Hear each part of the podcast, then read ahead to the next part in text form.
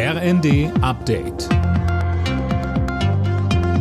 Stündlich neu. Auf den Punkt informiert.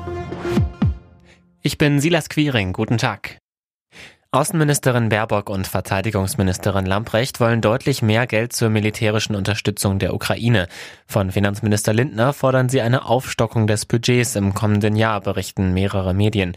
Statt der geplanten 700 Millionen sollen es 2,2 Milliarden Euro werden, also etwa so viel wie in diesem Jahr. Mit dem Geld werden unter anderem die neuen Panzer für andere Länder im Rahmen des Ringtausches bezahlt. Erst heute hatte der ukrainische Ministerpräsident Schmihal Deutschland um weitere militärische Unterstützung gebeten. Die Gaspreisbremse könnte möglicherweise auch schon im Januar an den Start gehen. Das soll ausgelotet werden, sagte Bundeskanzler Olaf Scholz heute.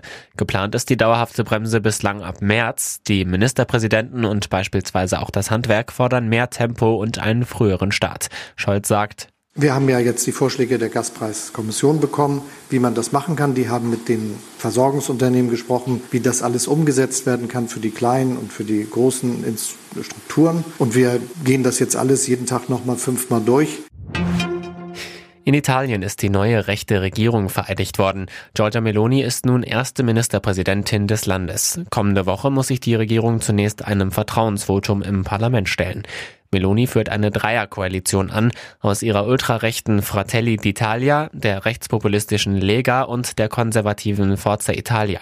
Wie genau die Richtung der neuen Regierung aussehen wird, ist unklar, denn es gibt unterschiedliche Ansichten, beispielsweise im Umgang mit Russland.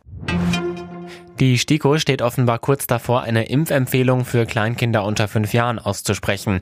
Wie die Funke-Zeitungen schreiben, will die Ständige Impfkommission darüber zeitnah entscheiden. Am Mittwoch hatte die EU Corona-Impfstoffe für Kinder unter fünf Jahren zugelassen. Alle Nachrichten auf rnd.de